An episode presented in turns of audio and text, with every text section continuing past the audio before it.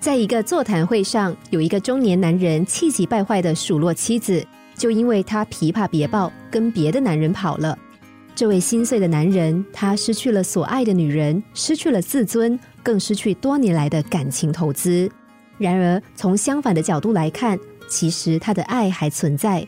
也正因为爱还在，才会让他深刻体会到锥心之痛。换句话说，在失落与心碎的同时，也让他真正的认识爱是什么。过去他妻子还在的时候，他从来没有在意，直到妻子离开，他才体会到，原来他失去的爱正是他所寻找的爱。人在痛失挚爱之后，常常会以为那个人消失了，那爱也跟着失去，那是不对的。如果你认为心中已经没有爱，只有恨，等到那个人去世，你却会伤心难过，这表示爱还是在的。如果你对某个人有爱，那爱就不会随着那个人的消逝而离去，只是现在那份爱已经在你身上，必须由你自己给出去。你可以回想过去那个人是如何让你感受到被爱，如何让你感受到被关心与在乎。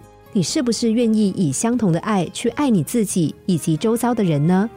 爱是人类的本源。当我们去爱的时候，我们内心充满温暖、喜悦和希望。那是因为我们找到了自己。失去了爱，之所以让人痛苦、绝望、悲伤，那是因为我们失去了自己。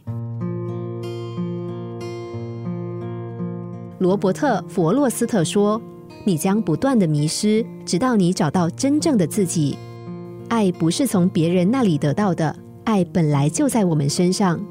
沐浴在爱里，我们敞开心房，所以能够感受到自己内在美好的一面。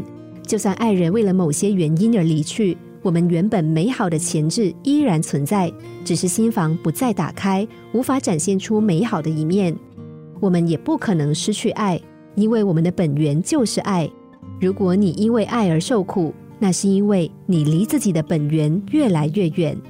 要知道，当你失落原本的特质，而离开你的人却拥有这些特质，你的内心就永远也放不下这个人，因为你所找寻的爱，也正是你失去的爱。